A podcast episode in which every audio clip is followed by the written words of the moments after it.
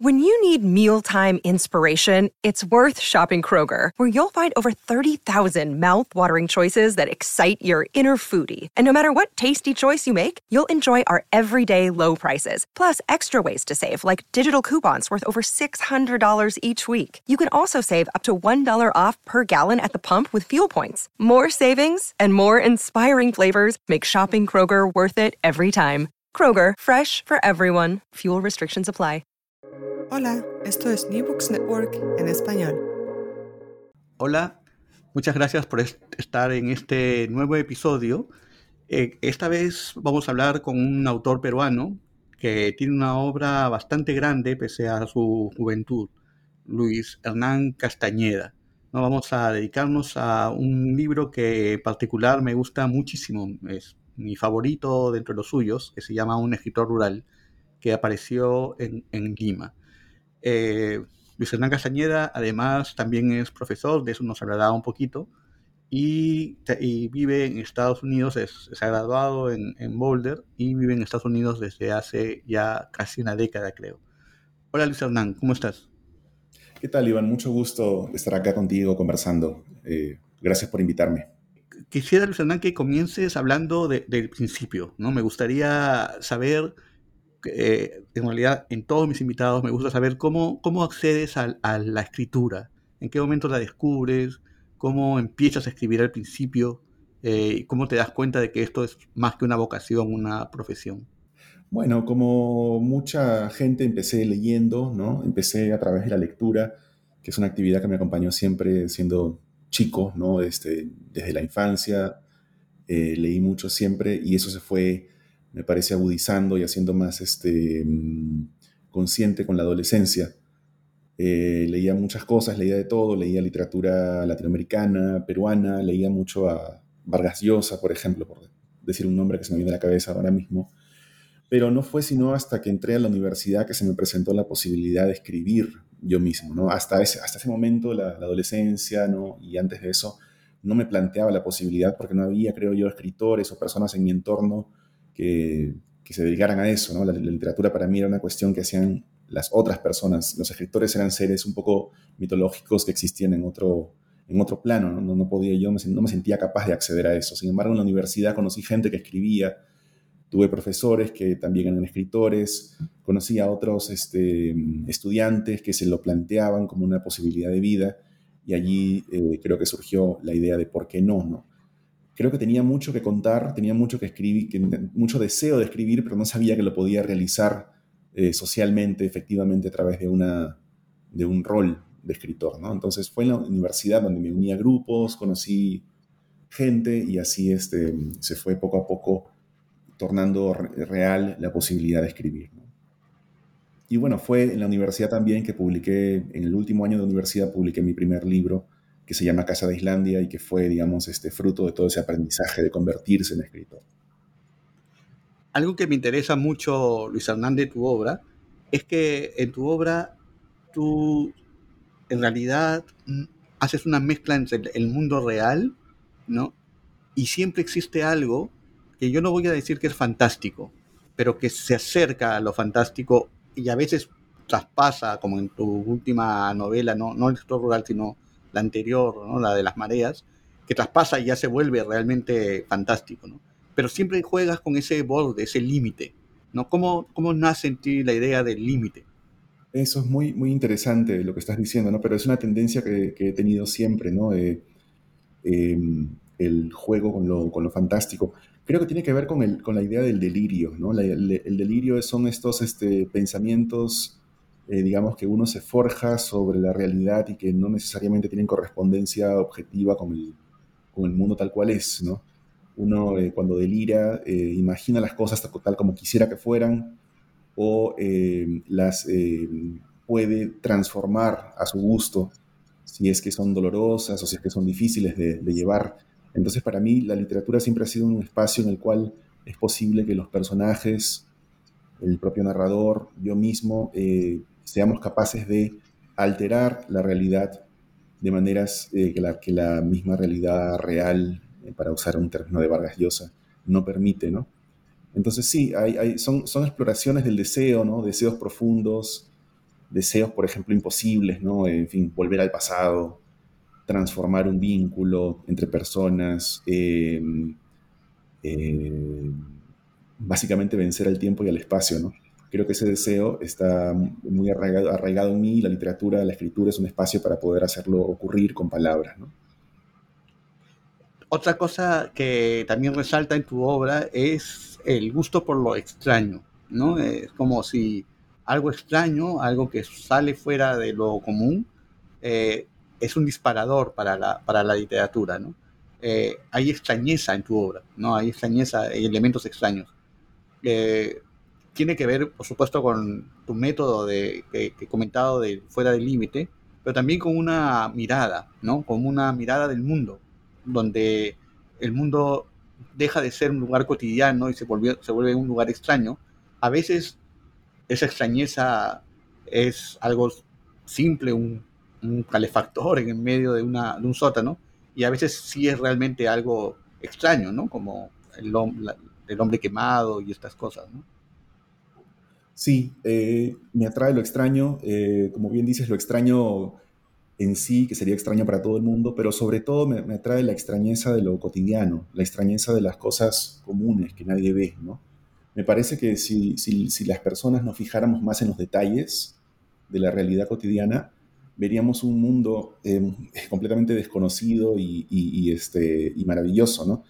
Eh, todo objeto, todo animal, toda situación esconde unas aristas eh, que a veces o que, mucho, o que normalmente no vemos, ¿no? Y bueno, tiene que ver con la rutina, tiene que ver con el, con el desconectarnos para vivir, ¿no? Me parece que la literatura tiene que ver con mirar las cosas tal como son, mirar lo banal, o como decía Chekhov, ¿no? me, acuerdo de conversaciones contigo, lo anodino, ¿no? Mirar lo anodino y encontrar allí una, una maravilla, una, un secreto. Eh, me hablabas de un calefactor en un sótano, sí, tiene que ver con una novela mía que se llama La fiesta del humo, en la cual un objeto tan eh, inservible o aparentemente eh, desprovisto de vida como una, terma, un calefactor, eh, se convierte en una suerte de disparador de sueños o de, deseos, ¿no? sí, tiene que ver con desfamiliarizar, extrañar lo cotidiano y darse cuenta de que todo a nuestro alrededor está vivo, ¿no? las cosas tienen alma, los animales tienen alma, en fin, todo eso eh, forma parte de, lo que me digo a mí mismo o de lo que pienso cuando, cuando escribo. Una pregunta, tu trabajo, que me gustaría que hables un poquito de tu trabajo en la universidad acá en Estados Unidos y luego tu maestría, ¿tú crees que este mundo, esta vivencia en Estados Unidos ha cambiado tu obra en algún sentido? O sea, ¿crees que ha, se ha ido hacia un lado que no, no preveías o te parece que ya tu obra tenía un destino? Ah, esa es una pregunta muy interesante y muy difícil de, contestar, ¿no? Porque es, es, muy complicado ponerse, digamos, asumir una perspectiva externa a la vida real que uno tuvo y, y fantasear cómo habrían sido las cosas distintas. Pero yo creo que sí, que obviamente las, las vivencias te marcan y, la, y la, el hecho de estar en Estados Unidos para mí ha sido un, vivir en Estados Unidos como una persona latinoamericana que migra, ¿no? Ha sido una, una, este, muy transformador y muy, muy este, em, definitivo en varios sentidos. ¿no? Para empezar, los temas, ¿no? hay una parte de mi obra que tiene que ver con la migración, personajes que migran, personajes en Estados Unidos, el desarraigo, la distancia, la nostalgia, el vivir entre dos mundos, y tiene conexión eso con lo que decías ¿no? antes, hace un rato.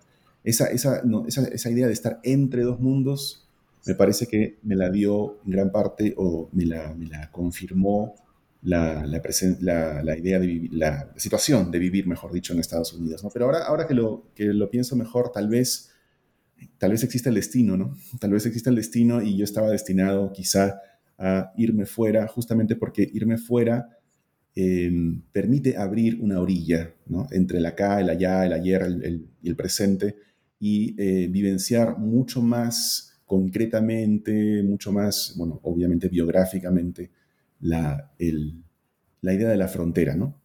Que está tan, tan presente en lo que escribo. Entonces sí, no sé, digamos, es complicado ver cuál es la causa, cuál es la consecuencia, pero sí creo que es intrínseco, ¿no? Estar, estar fuera de mi país, estar fuera de, de mis raíces, de mi, de mi, lugar de origen, es eh, constitutivo de mi, de mi literatura. una cosa que, mm, te conozco y te he ido a visitar a, la universidad donde enseñas, en Vermont, es, y ahora ya entrando al tema en realidad, es que estás rodeado de naturaleza, ¿no? Es, eh, Lima no es así, Lima eh, eh, está rodeado de cemento, es una ciudad, bueno, y también un mar, por supuesto, pero esta cosa campestre, rural, digamos, para entrar al tema de un escritor rural, acompaña tu experiencia universitaria, tu vida, tu casa está en medio de bosques, ¿no? Eh, tienes que pasar por, por, calles y, rodeado de, verde para llegar a la universidad de Middlebury donde enseñas, ¿no? Entonces, eh, esto motivó eh, eh, la, novela, ¿cómo cambia esta historia bucólica, esta vida bucólica? Aunque yo sé que tú que tienes ciertos repares con esa palabra, pero ¿cómo cambia tu vida bucólica, tu literatura? Bueno, sí, también eh, lo que dices es fundamental para mí, Iván, el hecho de vivir en el campo, ¿no? Yo nací en una ciudad muy grande de 10 millones de habitantes en la cual me crié, pero poco a poco mi, vida me ha ido llevando hacia el otro extremo, tanto así que podríamos decir que se ha dado una especie de migración hacia lo rural eh, o migración al revés, ¿no? Porque la migración, como solemos entenderla en tiempos modernos, más bien es desde el campo a la ciudad.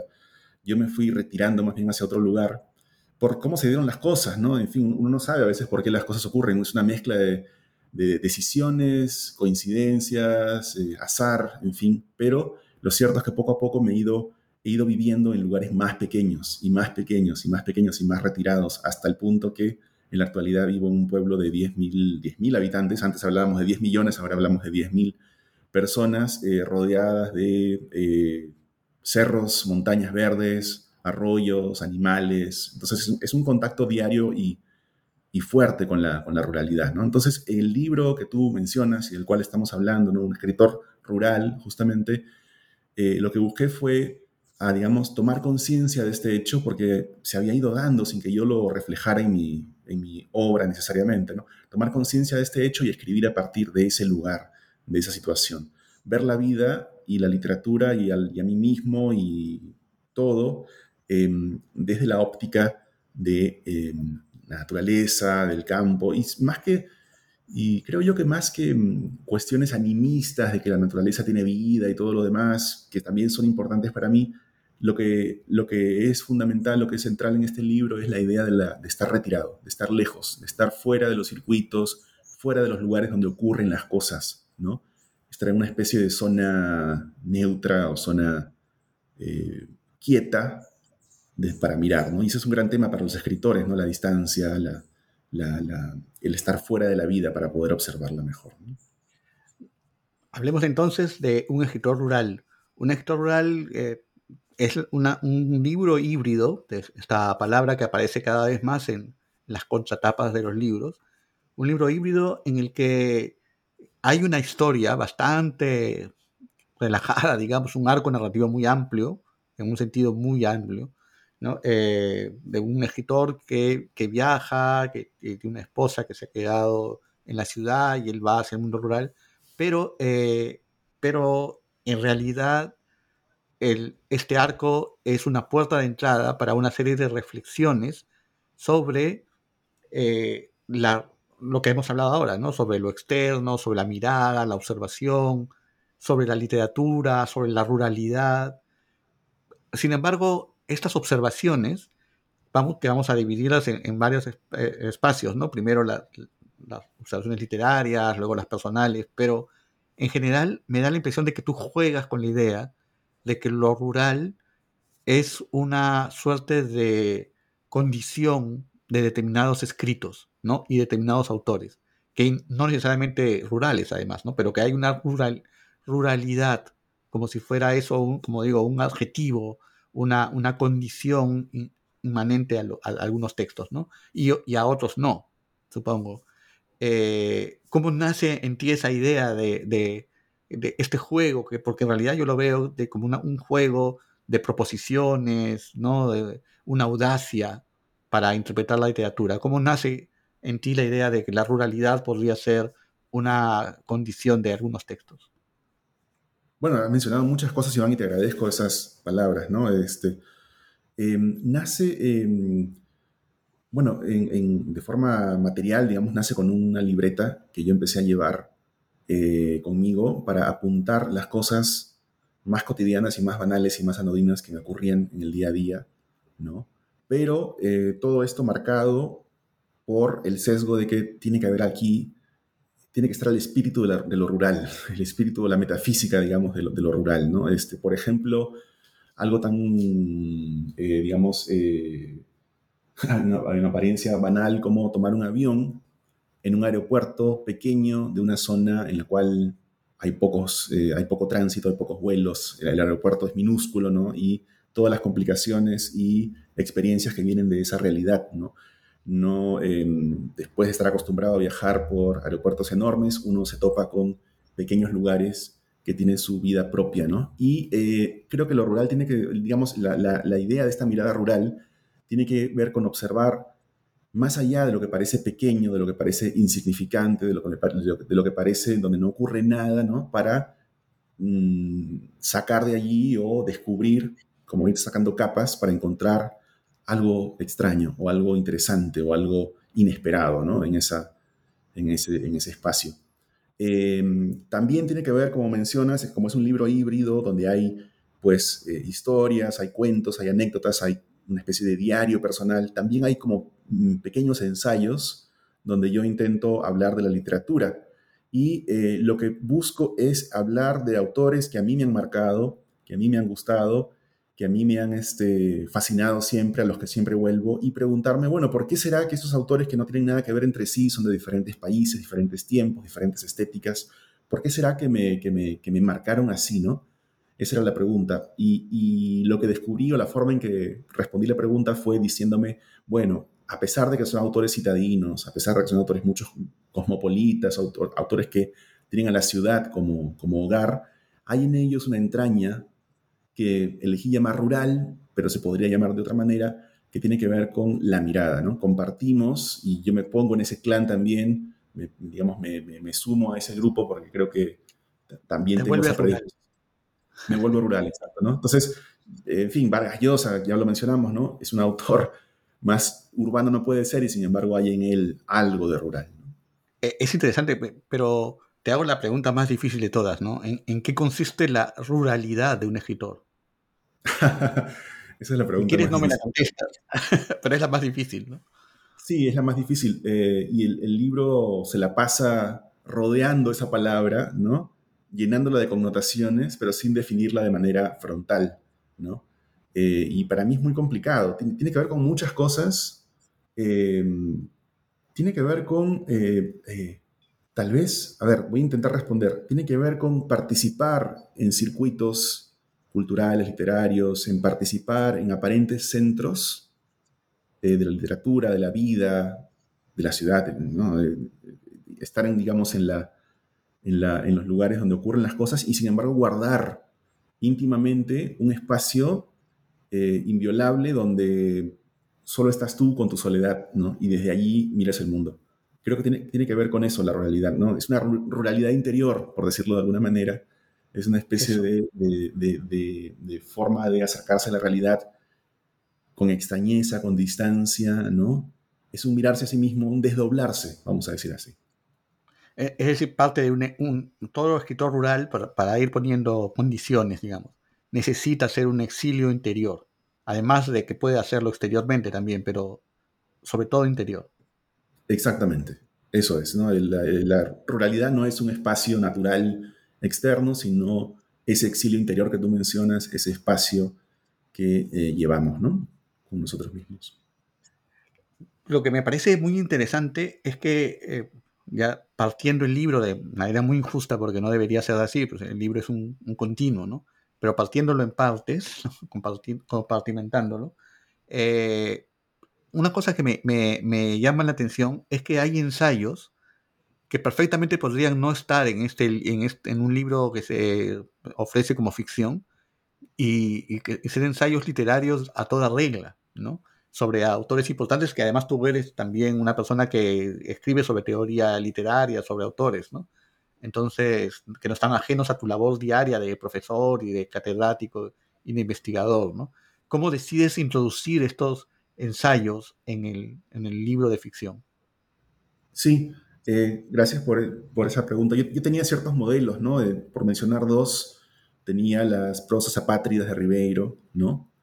Y también tenía este, tu libro, ¿no? De La disciplina de la vanidad, que son, es un libro híbrido con varias líneas, ¿no? Entonces, ahí, de ahí saqué dos ideas. Eh, de las prosas apátridas saqué la idea de la reflexión, ¿no? Ribeiro en ese libro reflexiona, piensa, hace filosofía de alguna manera, ¿no? Este, sobre, sobre el mundo, e incluye eso y lo eh, mezcla con narración de historias, de anécdotas, ¿no? Y por lo general son, eh, digamos, este, fábulas, ¿no? Que él, de las cuales él saca un gran significado. Mi manera de pensar no es, este, eh, no es así. Yo no pienso de esa manera, no, tengo esa, esa, capacidad o, esa, o esa, ese talento. Entonces lo que yo hago es más bien analizar libros, analizar textos, como, como dijiste, también soy profesor, soy este, este investigador y eh, trato de, y mi forma de pensar tiene que ver con leer, ah, ¿no? Leer. Entonces decidí incluir, así como Ribeiro incluye filosofía, yo incluí literatura dentro de la literatura, ¿no? Análisis literario, ensayos, son ensayos literarios, por decirlo de una manera, porque no, se, no serían, digamos, artículos aceptables para una revista o para, o para un libro, ¿no? Claro, falta la investigación, ¿no? Pero, pero, fuera de eso, podría ser perfectamente para un, una, una, revista de divulgación, podrían aparecer sin duda, ¿no? Podrían aparecer, aunque no, no lo sé, porque tienen un nivel de, de como de trabajo, no sé, un trabajo poético que intenté darles a la, la prosa, que a lo mejor eh, hace que sean un poco opacos fuera del contexto del libro, ¿no? Y de la disciplina de la vanidad, para volver a, mis dos referentes que saqué ahora, saqué la idea de las series, ¿no? En ese libro hay como series intercaladas o como líneas narrativas, líneas eh, discursivas que se van intercalando, ¿no? Está la idea de los cuentos, está la idea de las, de las citas de autores, está la idea de la novela en sí. Y esas, eh, esas tres líneas van entrecruzándose, apareciendo y desapareciendo. También en mi libro hay este, esa idea, ¿no? La idea de la serie de los artículos, o los, mejor dicho, ensayos literarios, y la serie del diario del escritor rural y van, comunicando, van comunicándose entre sí como dos, digamos, este, serpientes que se van enroscando, ¿no? Y una va iluminando a la otra, de alguna forma. ¿no? Lo que se dice en los ensayos sobre otros autores se aplica a lo que se cuenta en el diario. Y lo que se cuenta en el diario ilumina lo que se dice sobre los autores también, ¿no? en los ensayos. Eh, partiendo entonces de, de este principio, ¿no? Eh, voy a buscar, vamos a imaginar que no lo has hecho así probablemente, pero vamos, voy a buscar la, la ruralidad en los autores, ¿no? Eh, se plantea como una relectura, ¿no? Es una relectura y me, me, me, gusta mucho el libro de Vivian Gorning que se llama eh, Cuentas Pendientes, me parece, eh, o sea, Saldos Pendientes, eh, donde hace una relectura de los libros que le gustaron en su juventud, ¿no? Entonces, yo creo que hay una relectura de autores en esta obra, ¿no? Pero esa relectura de la que hemos hablado y estos ensayos nacen de ahí, eh, buscando la ruralidad de ellos o tratando de interpretarlo bajo esa clave, ¿no? esa mirada nueva, esos anteojos. Eh, ahora también hay una, y eso es lo que más me interesa del relato del libro, ¿no? Hay una relectura de ti mismo, ¿no? Entonces ahí tiene una, un sentido el diario personal, tiene un sentido incluso la, la mínima historia narrativa, ¿no? hay una relectura. Entonces, eh, yo quería saber es, ¿en qué momento decides introducir esta relectura como parte integral del relato? Como decir, al releer a autores que, Vargas Llosa, Arguedas, ¿no? Al releer a autores que son tan caros para mí, también me estoy releyendo a mí, ¿no? Estoy mm. construyéndome a mí, ¿no? Sí, me, encanta esa, idea, Iván, y Em, no fue una, digamos, una orientación consciente mía a la hora de escribir la idea de la relectura, pero ahora que lo dices, sí, el libro es una gran relectura de, mi propia vida, ¿no? Porque, ¿Por qué? Porque eh, yo siempre asumí que era un escritor urbano tenía que ir hacia las ciudades, hacia las capitales, los centros culturales, en los lugares donde ocurren las cosas, los festivales, eh, las, eh, las grandes editoriales, lo que tú quieras, ¿no? Pero es decir, los, espacios hegemónicos, por decirlo en, esas palabras, ¿no? Siempre sentí que tenía que ir hacia esos lugares para ser escritor. Y esa fue una convicción, ¿no? Eh, mía, luchar por eso, colocarme allí, ¿no? Sin embargo, eh, en el libro lo que hay, un, hay una relectura o un darse cuenta, más bien, de que, ¿no? Un reconocimiento y una aceptación y un eh, embracing, ¿no? Como se dice en inglés, una, una aceptación gozosa de que eh, mi vida y, la, y mi escritura es todo lo contrario de eso, ¿no? Y no solamente las mías, sino porque mi cotidianidad me lo dice, porque, porque la realidad me lo dice, porque los otros me lo dicen, sino también la, la, vida de otros autores que me gustan, ¿no? Y por algo me gustaron, ¿no? Por algo me gustaron. En el caso de autores eh, rurales que sí se reivindican como tal de forma explícita y siempre lo son, Arguedas, lo mencionas tú, ¿no? pero otros autores que también, digamos, son más parecidos a mí en el sentido de que están como camuflados, ¿no? Eh, por pareciera ser que son autores urbanos, pareciera ser que son autores que tienen este, esa, esa centralidad, visibilidad, como, como quieras decirlo, pero eh, en el fondo eh, no, no, no lo son. Y hay que verlos, hay que verlos en como, son y tengo que verme a mí mismo como soy. Entonces, este, tiene que ver con eso, relectura y, y y, aceptación de una condición. Para, terminar con, el tema este, porque estamos dando bastantes vueltas a lo mismo, pero quiero que quede como clarísimo. Eh, empecé comentando que tu obra siempre buscaba lo extraño, el límite, el borde. Luego introdujiste tú el tema de las fronteras y, también el tema de los idiomas como fronteras, que eso no hemos hablado, pero está en, varios libros tuyos, de todos los últimos. ¿no? Eh, pero lo que yo pienso sobre tu libro, lo que me impactó muchísimo en la lectura de tu libro y que me hizo eh, entenderlo no como un, libro de aforismos o de, de ensayos, ¿no? sino como, como un, decir, ¿no? como una obra que está diciendo algo, es que yo considero que lo que ha hecho el boom narrativo y en general la literatura latinoamericana ha sido tratar de ponerse en el centro, ¿no? Es decir, eh, ese discurso de García Márquez, ¿no? O sea, nosotros no nos reconocían, no sabían nada de nosotros, ahora estamos en el centro, ¿no? Ahora estamos aquí y nos dan el premio Nobel, nos reconocen, ¿no? O sea, hay una lucha por ocupar el centro. Pero me parece que luego de esa lucha, por una oposición natural, por el, mismo dinamismo de la literatura y de la vida, eh, nacen escritores que, que, son excéntricos, ¿no? O sea, que se escapan del centro, ¿no? Manuel Puig, para mí el más importante, ¿no? Entonces, quería, quería comentarte esto, ¿no?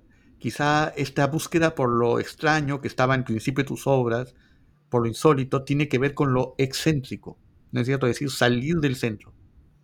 Absolutamente. Y el escritor rural es, es un homenaje al, a lo excéntrico en el sentido de salir del centro y ver el lateral, ¿no?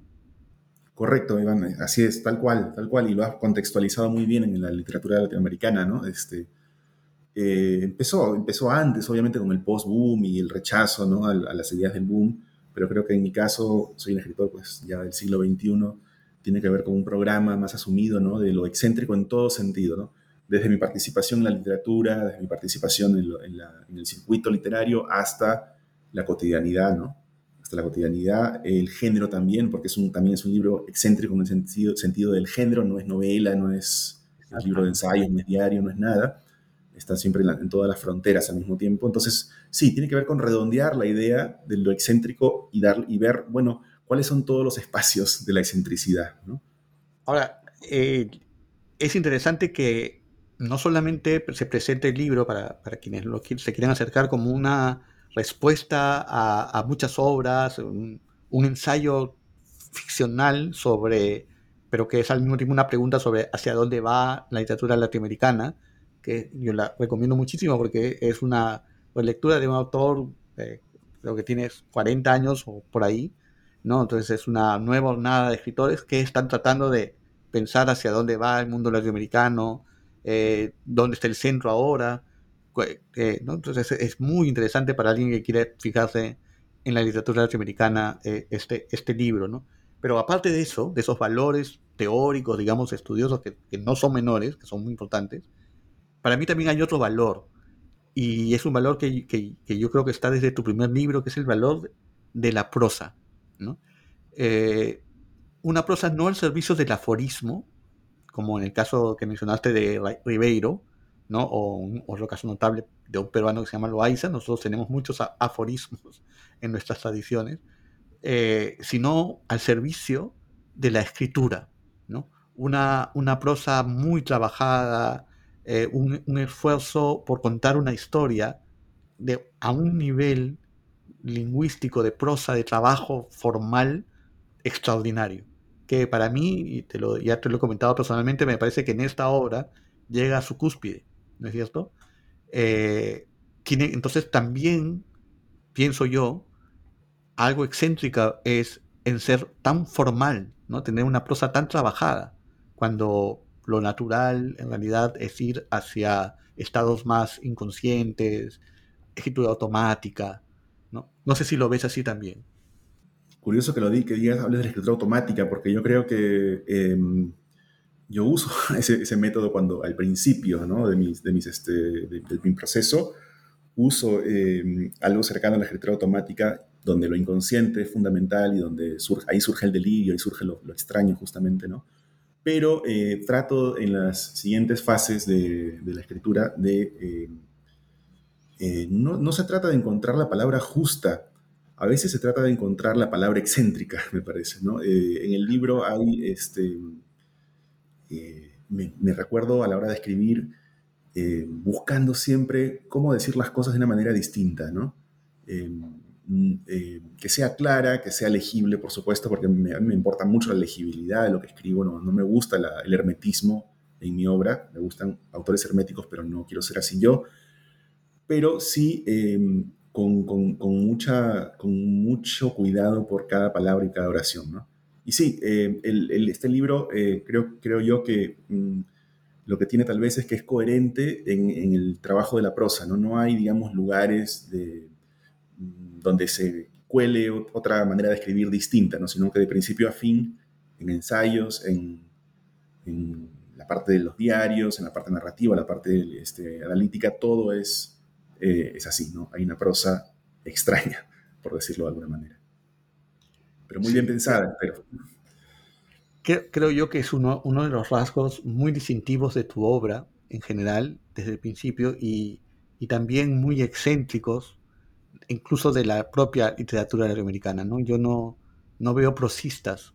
Los, los, los, vi en los años 60, ¿no? Los, conocí, eh, al menos en el Perú, en los años 60, pero yo ahora no, no veo ese, ese placer eh, casi artesanal por una prosa bien trabajada, por una nota bien contada, incluso en el hecho episódico ¿no? de, del libro, porque son como pequeños episodios, como como fragmentos.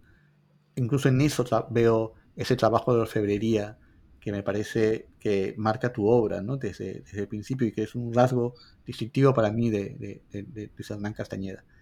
Eh, Luis Hernán, estamos llegando al final. Eh, ustedes van a poder eh, ver los generales de ley del libro en, la descripción, donde lo pueden conseguir, quién, lo ha editado. ¿no? Me parece que es muy interesante no solamente como obra literaria, que es extraordinaria, sino también para, ver en qué estado estamos, ¿no? como en, qué situación se encuentra la literatura latinoamericana y cuestionar esa situación.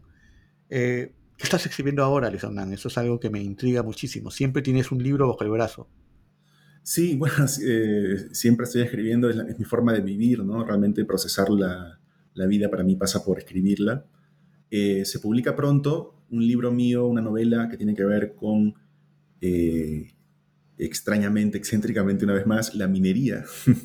un tema que, me, ha interesado eh, por el lenguaje que tiene, ¿no? el lenguaje de la gente que trabaja en las minas siempre me ha fascinado, es muy interesante.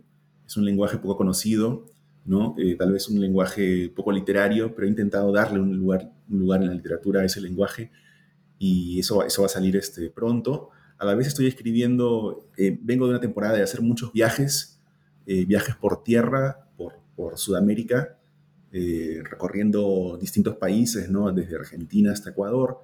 Y lo que estoy escribiendo ahora es una suerte de diario de viajes, ¿no? Diario de viaje, pero distinto, distinto. Y estoy, estoy viendo cómo hacerlo justamente. Siempre lo, distinto es un, un rasgo tuyo Muchas gracias, Luis Hernán Castañeda. Gracias por estar en este programa. Muchas gracias a ti, Iván. Ha sido un placer y saludos a los eh, oyentes.